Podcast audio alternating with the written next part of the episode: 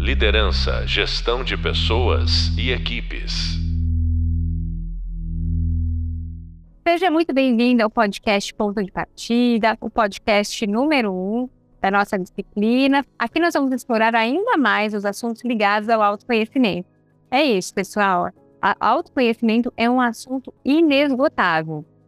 Então, a gente vai aprofundar bastante nos aspectos estão ligados à ampliação da consciência, do autoconhecimento e aparecem de modo corriqueiro em nosso cotidiano. Eu sou a professora Josi Andrade e estou com vocês na disciplina Ferramentas de Autoconhecimento e Desenvolvimento. Quero começar esse podcast falando sobre as inúmeras oportunidades de aprofundar o nosso autoconhecimento. Muitas vezes os sinais não são tão claros e precisamos, de fato, ter tido alguma exposição sobre o tema para que seja possível fisgar uma dessas vistas que se apresentam na nossa vida. É aqui que entra a teoria do carro azul. Bom, você pode pensar em qualquer outro objeto que eu estou chamando de carro azul. O que é o carro azul? Uma vez uma amiga me disse que queria comprar um carro azul. A primeira coisa que eu pensei foi que não tem carro azul. Pelo menos eu não costumava ver nenhum carro azul. Foi só ela me falar de um carro azul que o gatilho disparou e eu não parava de encontrar carro azul na rua. Eu parava no farol, logo chegava um carro azul do meu lado. Eu estacionava no mercado, via um carro azul e estacionava na vaga na frente. Eu ia abastecer e na bomba do lado pegava um carro azul. Isso acontece quando a gente coloca um determinado assunto no campo de atenção a gente tende a expandir esse assunto, esse aspecto, esse ponto, e fica mais atento a essas oportunidades de encontrar, de topar com esses assuntos, assim como foi com o carro azul.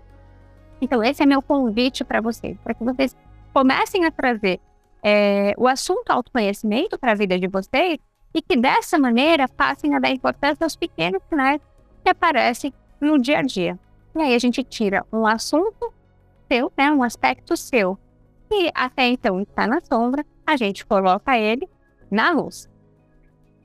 Muito bem, um aspecto que costuma aumentar né, o, é, o autoconhecimento é a terapia.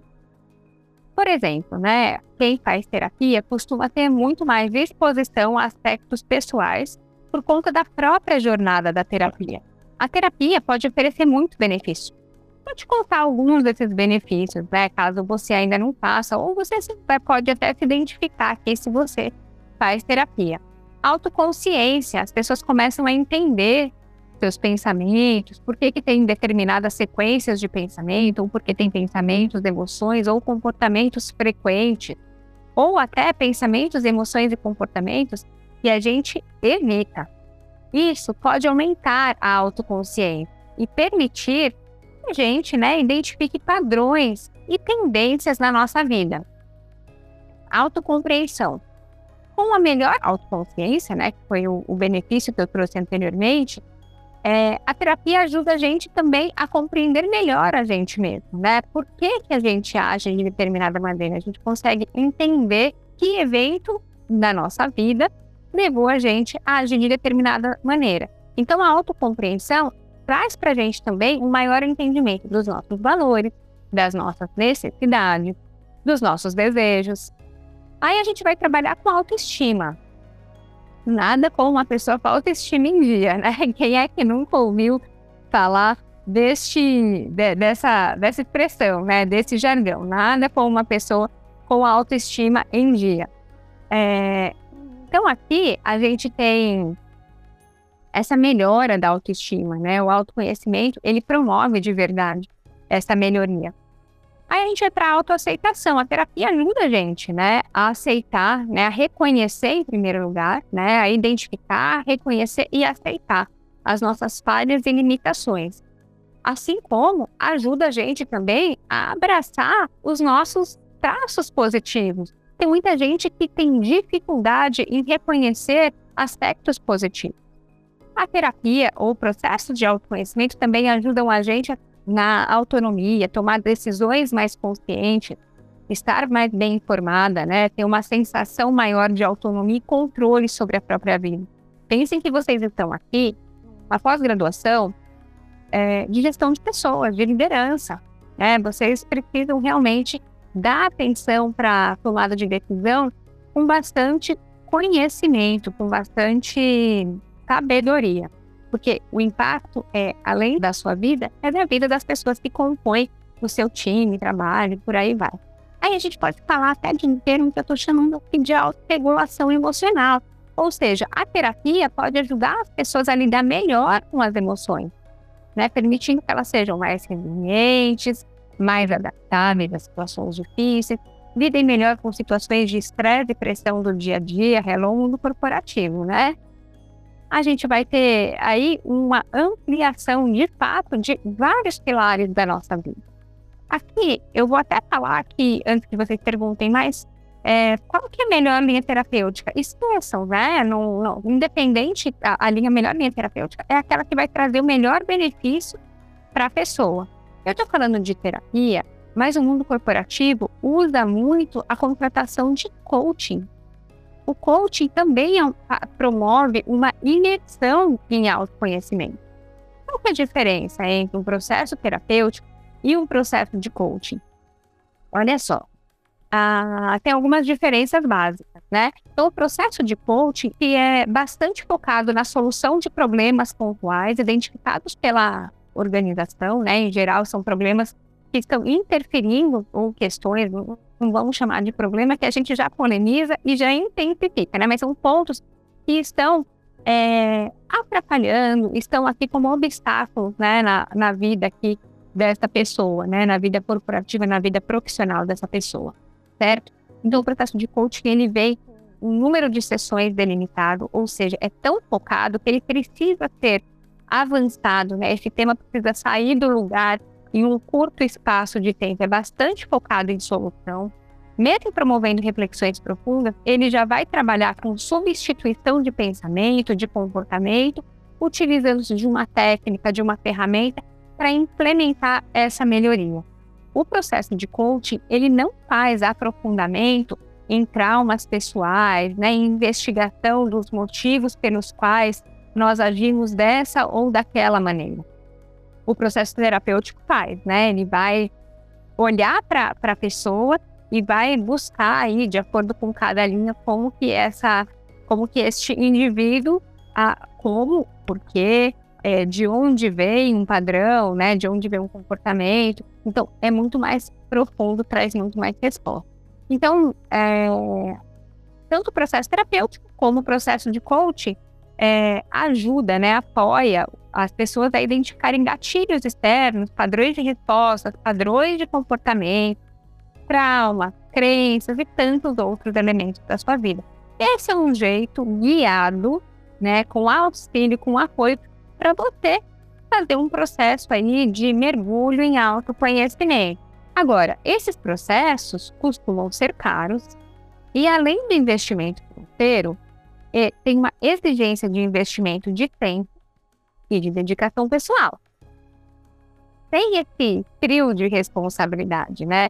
Investimento financeiro, investimento de tempo e dedicação pessoal não vai dar certo esse trio precisa estar amarradinho. E aí, uma pessoa com esse trio amarradinho, interesse em autoconhecimento e desenvolvimento, tende a deslanchar, né? Tomar boas decisões, fazer boas conversas, se concentrar em autoconhecimento e desenvolvimento. Agora, eu não tenho, né, esses recursos todos nesse momento, né? E quero me aprofundar, quero saber mais de mim, quero conseguir me entender um pouco melhor, como que eu posso começar essa jornada solo? Bom, vou te contar um pouco aqui, né? A primeira coisa é você ouvir os sinais. Que sinais? Esses sinais que estão dentro de você. Por isso que lá no Hub Leitura, eu começo aquecendo os motores com exercícios de baixa complexidade, te expondo a metodologias caseiras, né? Eu estou chamando aqui de metodologias caseiras, mas aqui são metodologias que já se tornaram amplamente divulgadas, são métodos comuns. Algumas eu até nem cito lá, mas que você já pode usar.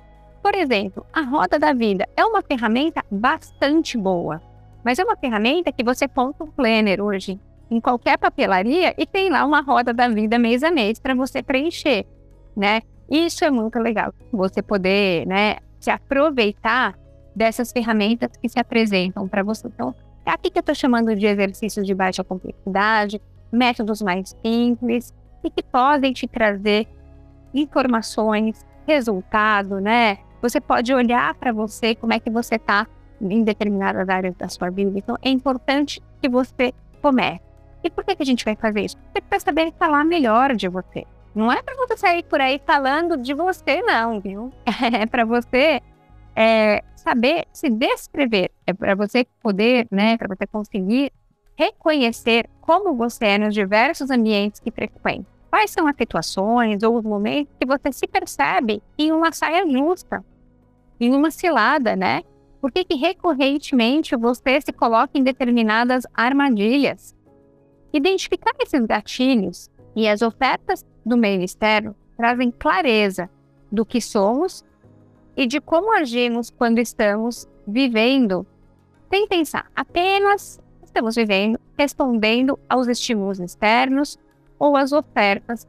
Estas oportunidades né, de reflexão que a gente, que a gente encontra, né, reflexão sobre o nosso modo de ser, nos ajudam a destravar qualquer coisa necessária para ajustar a sintonia, interromper um ciclo perigoso e buscar desenvolvimento.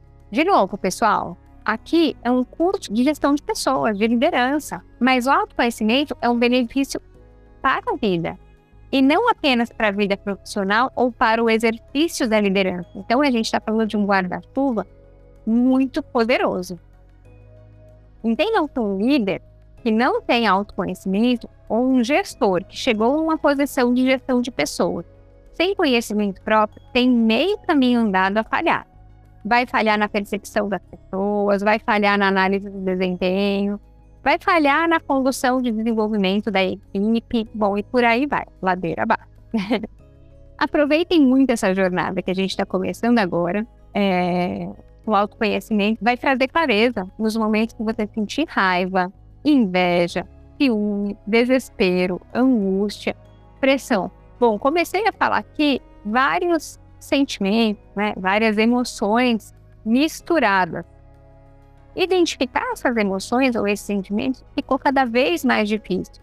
Na nossa sociedade, a gente acabou reduzindo o conhecimento das emoções para ir uma meia dúzia de emoções. Né? Depois que a gente teve aí o filme Divertidamente, então, isso foi realmente intensificado. A gente sabe falar, tô bem, tô mal, tô feliz, tô triste, tô com raiva, é, mas falta aprofundamento, e isso é importante. Olha só como é diferente eu dar encaminhamento, eu trazer uma solução, ou eu oferecer um tratamento para alguém que está triste, ou para alguém que está com depressão, ou para alguém que está de luto. Todas essas, né, todas essas, essas emoções, sentimentos que eu falei, eles estão muito próximos um do outro, mas exigem um nível de dedicação e atenção diferente. Para você sair de cada um desses três lugares, tristeza, luto e depressão, a gente vai seguir um caminho e a gente vai ter tempo aí muito individual de cada um, mas a gente já sabe que uma tristeza pode ser mais passageira, ou se não cuidada, né, se a gente não der a devida atenção, ela pode se intensificar e piorar, progredir para uma depressão. E por aí vai. Então a gente precisa conseguir nomear melhor o que a gente sente, né? A gente para saber se diferenciar, né? Diferenciar o que a gente sente para a gente poder se diferenciar do outro, né? E poder conduzir melhor os nossos temas. Só para a gente não misturar as coisas, né? Acabei falando um pouquinho aqui de inteligência é, emocional, porque falei de emoções, então a gente fazer uma boa gestão das nossas emoções, né? Ter autocontrole, está muito mais ligada aqui a uma pegada de inteligência emocional, mas veja como eles estão ligadinhos ali, né? Se eu, se eu tenho um autoconhecimento suficiente para reconhecer quando eu tenho uma emoção, ah, eu tô com raiva, aí eu saio descontando nas pessoas. A raiva é um sentimento meu. Não necessariamente eu tô endereçando essa raiva para a pessoa ou situação que me deixou com raiva. Mas se o meu autoconhecimento é baixo, eu não consigo nem identificar por que, que o meu humor mudou? Faz sentido isso para vocês? Pensem aí nas situações que vocês viveram no dia a dia, parecidos com esse exemplo que eu trouxe para vocês. Então, inteligência emocional é a forma como a gente reage né, as coisas, as situações do dia a dia, as pessoas.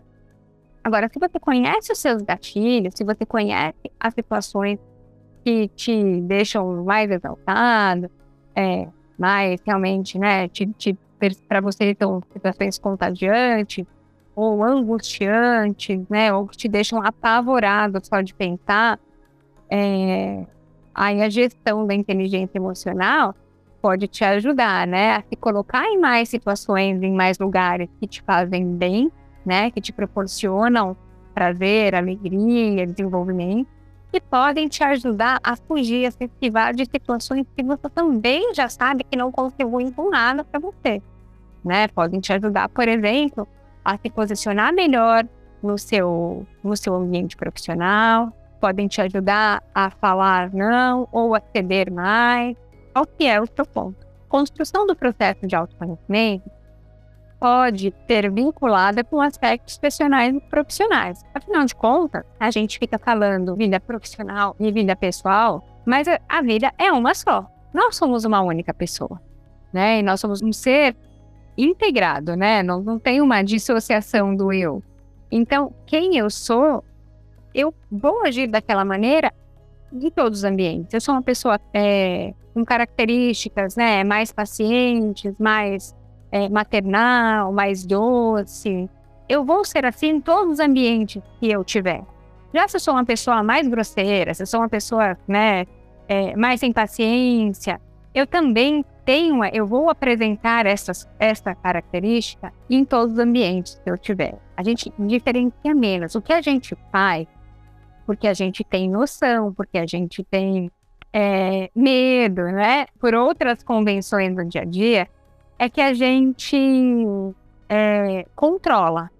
Então, eu tenho uma reunião, eu talvez use um vocabulário melhor, eu me apresento melhor, a gente se adapta às situações. Aquela velha expressão, dançar conforme a música. A gente não vai na academia com a roupa que a gente vai para o casamento, e a gente não vai no casamento com a roupa que a gente vai à praia. A gente se adapta às situações, né?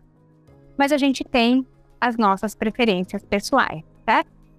E a gente falou então sobre ouvir os sinais, estar atentos a eles.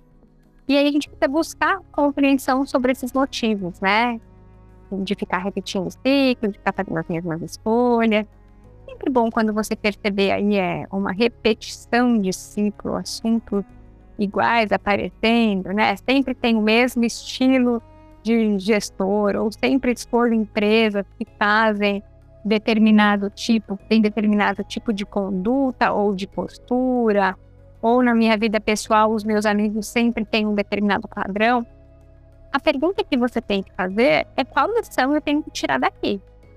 Até você responder essa lição, essa pergunta, né? Refletir sobre a lição, né? Ver como você implementa na sua vida, ver de onde vem esse ponto, você vai seguir dentro desse ciclo repetitivo. Ah, a gente está falando de repetir ciclo, qual que é o maior exemplo que a gente fala? É o dedo podre, né? Aquela expressão que a gente usa para explicar uma recorrente escolha, por exemplo, de um parceiro, de uma parceira, que não é bom, né? Que não presta. Só que esse padrão também se repete no mundo corporativo. Né? A pessoa tem lá sempre um chefe autoritário, um colega que tem um, é, um padrão não colaborativo ou competitivo, ou que te colocam para baixo, né? Sempre se misturam com pessoas que fazem fofoca, enfim, né? Que tem comportamentos que os pais você não admira. Quando você se abre para você mesmo, para o autoconhecimento, você vai se conectando com você, vai identificar quais situações você se sente um peixe fora d'água. E aí, neste momento, os padrões externos que não tiverem fit com você, que não combinarem com você, você vai saber e você poder buscar um recurso, uma alternativa para se esquivar dessas situações todas as vezes que for possível, certo? Você pode limitar seus sentimentos quando exposto a uma dessas situações. Isso é um bom exercício, tá vendo? A gente volta lá para a lista dos exercícios que nós chamamos de mais caseiro, pode abrir uma planilha no Excel e fazer uma tabelinha, ou comprar um caderno e fazer algo equivalente a um diário. Mas você vai listando as emoções que você sente em determinado ambiente. isso te ajuda não só a identificar agora, né, mais sobre você, mas te ajuda a montar um plano B, né? se tudo der errado, se a profissão acabar agora nesse mundo de transformação digital, com tantas profissões se transformando ou acabando, o que, que você vai fazer, né, nesse momento, se fosse esse o seu caso? É através do autoconhecimento que a gente consegue desenhar um plano B de carreira, que a gente consegue saber em quais outras áreas você teria sucesso, né? Ou teria prazer em trabalhar, que encontraria alegria no trabalho, ou geraria valor, né, no ambiente. Então, escrevam, pessoal. Escrever é um exercício muito bom. Você materializa, você concretiza coisas que você já sabe. Só que vai ficando na sua cabeça, vai ficando solto por aí, né? Quando a gente não escreve em lugar nenhum. Façam essa listinha, né? Quando exposto a uma situação boa, uma situação ruim, lá essa listinha. Quando houver clareza desses vetores, o que eu estou chamando de vetores? O gatilho que gera uma reação profissional. Né? Então, qual que é o gatilho? Um exemplo do mundo corporativo. Eu tenho uma reunião com os C-levels da empresa e eu vou fazer uma apresentação de resultado. É a minha, então, o gatilho é a reunião, né, com pessoas importantes, e essa, a minha reação pessoal pode ser de exaltação, de alegria, de desespero, é, de medo, aí vai depender de cada um. É importante relacionar. E depois vocês também escreverem como que isso foi, na experiência foi na hora para vocês, né? Você pode amadurecer seu desenvolvimento com essa clareza. Pelo exemplo que eu trouxe aqui, começa necessariamente com fortalecimento de autoestima e confiança, né? Se a gente voltar aqui para o padrão, né? Então, para romper um, um padrão, vai uma energia danada. E é aqui que entra uma estratégia de mudança e de desenvolvimento. E essas estratégias precisam se conectar. Existem várias perguntas que podem ajudar no processo de autoconhecimento. Mas acho que a melhor pergunta, ou a mais precisa para este momento, é a pergunta: quem sou eu? Essa pergunta é simples, ela é bem profunda, se você levar essa pergunta a sério ela pode ajudar na reflexão da sua identidade, dos seus valores, das suas crenças, motivações. Além disso, pode te ajudar também a identificar seus pontos fortes, seus pontos fracos, as suas limitações, suas áreas de desenvolvimento. Eu vou falar aqui de algumas outras perguntas que complementam essa reflexão, mas daqui a pouco eu vou voltar para o quem sou eu, porque eu gosto bastante dessa pergunta. Quais são as minhas maiores qualidades? Quais são os meus principais defeitos? O que me motiva? Quais são os meus objetivos de vida? Quais são as minhas crenças e quais são os meus valores? Quais são as minhas experiências mais significativas? O que eu quero mudar em mim mesmo? Quais são as minhas habilidades e os meus talentos? Responder essas perguntas eu acho bem desafiador a gente né, levar a sério, trouxer um olhar com profundidade. Mas é uma excelente oportunidade para a gente descobrir mais sobre a gente mesmo.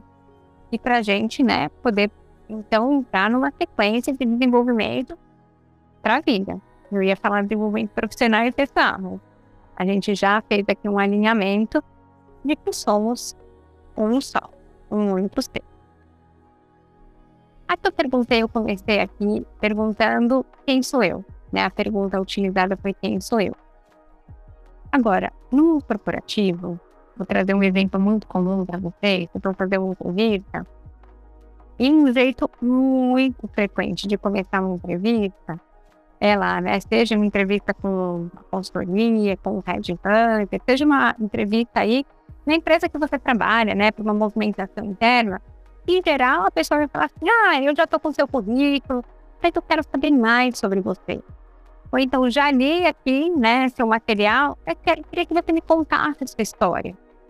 Nesse momento, quais seriam os fatores, né, quais seriam os eventos, os fatos, uh, os resultados, os aspectos pessoais que você escolheria para falar sobre você? Né? Se você não tem um pensamento frequente sobre você, fica mais difícil de você conseguir se adaptar a essas respostas, certo? Então, sugiro, né, fortemente que vocês comecem a trabalhar nessas questões, né? Que todas essas que eu acabei de falar por aqui. Esse clique do autoconhecimento, ele não vem fácil, não. Também não é simples, tá? Ele pode ser gostoso. É que um caminho, assim, de, de altos e baixos, né? Muitas vezes envolve decisões dolorosas, difíceis, como se afastar de pessoas que não te fizeram ou não te fazem bem. E tem gente que vive relações em todos os âmbitos, que vive relações complicadérrimas e não consegue largar. O que pode te colocar em ambiente de isolamento, pode te colocar né, em situações de inimizade, trazer consequências mais sérias. Hoje em dia a gente tem essa cultura do cancelamento, então é quase que ao, mesmo tempo que valoriza-se tanto, né, a vulnerabilidade, a fragilidade, não dá muito para errar, não, né? Tem, tem, a gente vive essa dualidade entre aceitar os erros e conviver com os erros, e estar em um ambiente de que errar é possível, visto que a gente precisa de muita inovação, mas ao mesmo tempo que a gente se tornou uma sociedade mais intolerante aos erros das pessoas, né? A pessoa com autoestima fortalecida tem melhores recursos, tem mais energia para lidar com esses momentos e não cair nas armadilhas e nem na sedução desses momentos, né, dessa caminhada. Ai, pronto, mas só exemplo negativo, né?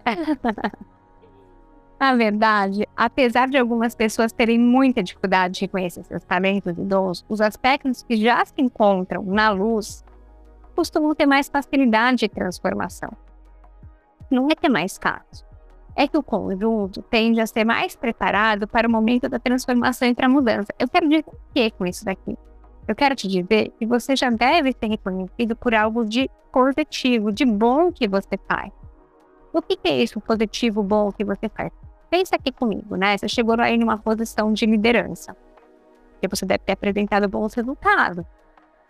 Você começou apresentando bons resultados com relação à parte técnica depois que você foi sendo escalado, é, para se preparar para assumir aí uma posição de gestão de pessoas. Então, exposto né, a uma outra é, oportunidade, de repente a um projeto que você influenciava pessoas indiretamente. Esses aspectos foram sendo trazidos para você, ou seja, você já conhece e você lida bem com isso. Né? Então, você sabe que as características que o seu ambiente profissional admira em você, estão lá listados, né? Tem um grupo de características que admiram em você, é, se a gente fosse listar um, grupo de características técnicas, outro grupo de características do seu estilo, do seu comportamento, um outro grupo ainda de fit cultural ali com a empresa, né? De conexão com os valores, de conexão, experimentação, vivência da cultura da empresa. Isso já é saber então, eu trago esse contraponto dos aspectos negativos, porque muitas vezes eles são os aspectos que atrasam ou que são obstáculos para a sua carreira fluir, ou para o seu relacionamento serem melhores, né? Para que você seja uma pessoa que não tenha, é, sei lá, criatividade, ou que seja uma pessoa tão impulsiva, mas é só trabalhando o autoconhecimento e tem um fortalecimento pessoal que você vai conseguir identificar esse fator. Então, por isso que vem bastante exemplo negativo aqui. É para você olhar para o autoconhecimento e falar assim, ó, vou abraçar esse tema aqui, porque eu vou sair melhor dessa disciplina. Essa é a ideia. E não é sair melhor do que ninguém. É só sair pensando em é, modificar, né, em dar um passinho. Então, pequenos, é, pequenos ajustes que vão trazer para a gente resultados muito positivos. Muito bom. Então, o autoconhecimento vai fortalecer autoestima de diversas maneiras. Né? Eu trouxe aqui uma listinha de, de benefícios, né? Assim, do que eu acho que é mais forte. Primeiro de tudo, de todas elas, eu coloco como a consciência da, da, das próprias qualidades e habilidades. Né? Quando uma pessoa se conhece bem, ela tem maior clareza sobre seus pontos fortes e habilidades. Isso pode ajudar a, a pessoa, né? Isso pode te ajudar a reconhecer as suas realizações a se sentir mais confiante com, a sua, com o seu talento. Outra, é, né, outro benefício é a aceitação das próprias limitações. Né, o autoconhecimento também permite é, que a gente identifique as nossas limitações. E aceite que ninguém é perfeito. Quando a gente é, aceita, né, a gente reconhece, a gente aceita, a gente pode colocar num campo de desenvolvimento. Né? Muitas vezes a gente vai querer entender por que disso, por que daquilo, mas independente disso, agora você já sabe sobre determinado ponto, né? Você tem clareza, você né, trabalha com esse movimento de reconhecimento, de aceitação, e aí depois você vai trabalhar como é que você resolve isso, como é que você minimiza. Aí eu vou falar para você que o autoconhecimento ajuda a gente a definir objetivos realistas. Qual é o seu objetivo de carreira? Quando uma pessoa se conhece bem, ela tem mais facilidade em definir objetivos realistas e que estejam alinhados com suas habilidades e seus interesses. O primeiro ponto que eu falei foi consciência das próprias qualidades e habilidades. Por quê? Quando a gente trabalha né? Quando a gente tem no nosso dia a dia, na nossa rotina, mais atividades que a gente faz com tranquilidade, porque flui, porque a gente tem talento, é natural, aquilo parece menos trabalho. A gente tende a fazer mais, melhor, a gente tende a fazer com mais prazer e a gente tende a dar mais resultado. Então, isso é muito importante. A gente define objetivos para a nossa é, jornada profissional com base naquilo que a gente tem de melhor, né? E a gente aumenta a probabilidade de conquistar estes objetivos. Um outro benefício é a consciência da própria identidade. O autoconhecimento vai permitir que você tenha uma maior consciência, né, dos seus valores, né, de quem você é, do que você aceita. Isso te ajuda a se sentir mais seguro, confiante em relação ao mundo, né? Fortalece sua autoestima. Isso parece mais do mesmo, pessoal. Só que é muito importante e é tão poderoso ao mesmo tempo, né? Que é básico e óbvio, mas de básico e óbvio, a gente vai ter que ficar repetindo para que entre no seu fluxo aí de dia a dia de atenção. Para quem já tem, já trabalha com autoconhecimento, já faz terapia, já está em processo né, de coaching, lê muito, busca referência, aceita feedback, né? Tem aí uma prática de, de feedback. Isso daqui, vocês não partem do zero, né? Já tem aí um processo bem encaminhado. Todos nós podemos ter algum padrão ou crença que atrapalha no nosso desenvolvimento. Né? Não podemos, mas nós temos algum padrão ou crença que atrapalha a gente. Algum aspecto que está na sombra que não identificamos mas que fica saltando, pipocando aí de várias maneiras para chamar nossa atenção. Esses padrões ou crenças podem estar na sombra, né? A gente nem sabe que eles chamam de sombra esse desconhecimento total, né? Desses aspectos. E aí, quando a gente começa a investigar, começa a, a, a pesquisar, eles saltam para a gente, a gente coloca eles na luz, né? Pode dar atenção. Esses aspectos eles podem ser identificados de que maneira? Através de padrões de comportamento repetitivo, através de situações que a gente é, sente aí um desconforto. É, por exemplo, uma pessoa que sempre se coloca em situações de conflito pode ter uma crença inconsciente de que precisa estar em controle, ou precisa ser reconhecida como uma pessoa mais forte ou mais poderosa. Outra pessoa pode ter um padrão de procrastinação e deixar tudo para a última hora, o que pode estar relacionado a uma crença é, de que a pessoa não é capaz de lidar com pressão, ou de que a pessoa tem medo do fracasso, ou de que precisa estar perfeito para estar finalizado e entregue com qualidade. Para identificar esses padrões ou crenças limitantes, daqui um, um a nossa sociedade usou esse, essa expressão crença limitante tanto que ela ficou desgastada, mas é uma expressão muito boa. E crenças limitantes, que são os padrões que eu estou explicando aqui para vocês, é importante, viu? É muito necessário que a gente esteja aberto e disposto, que estejamos abertos e dispostos a olhar para a gente mesmo, de forma honesta e sem julgamento. Né? É um exercício seu com você mesmo. Algumas técnicas podem te ajudar nesse processo. Tipo, a meditação, é, autoavaliação, que é o que você quiser levar direitinho a sério, é poderoso, né? Um acompanhamento terapêutico, um acompanhamento de um coach também é bem legal. Ao identificar é, e trabalhar nesses padrões, nessas crenças, você pode desenvolver uma maior autoconsciência e autoconhecimento. Isso vai contribuir para o seu desenvolvimento pessoal e profissional, além de te ajudar a superar os obstáculos e alcançar seus objetivos de forma mais efetiva. É por isso que eu te digo para estar atento aos sinais. Registrar é fundamental. Então, tenha um diário, um bloco de notas no celular, um caderninho, uma planilha de Excel, o que tiver, o que fizer mais sentido para o seu estilão. Mas, ó, registre os fatos, os eventos, os feedbacks, os seus sentimentos, os seus sonhos, os seus insights. Fazer esses registros todos trazem um benefício enorme para o autoconhecimento.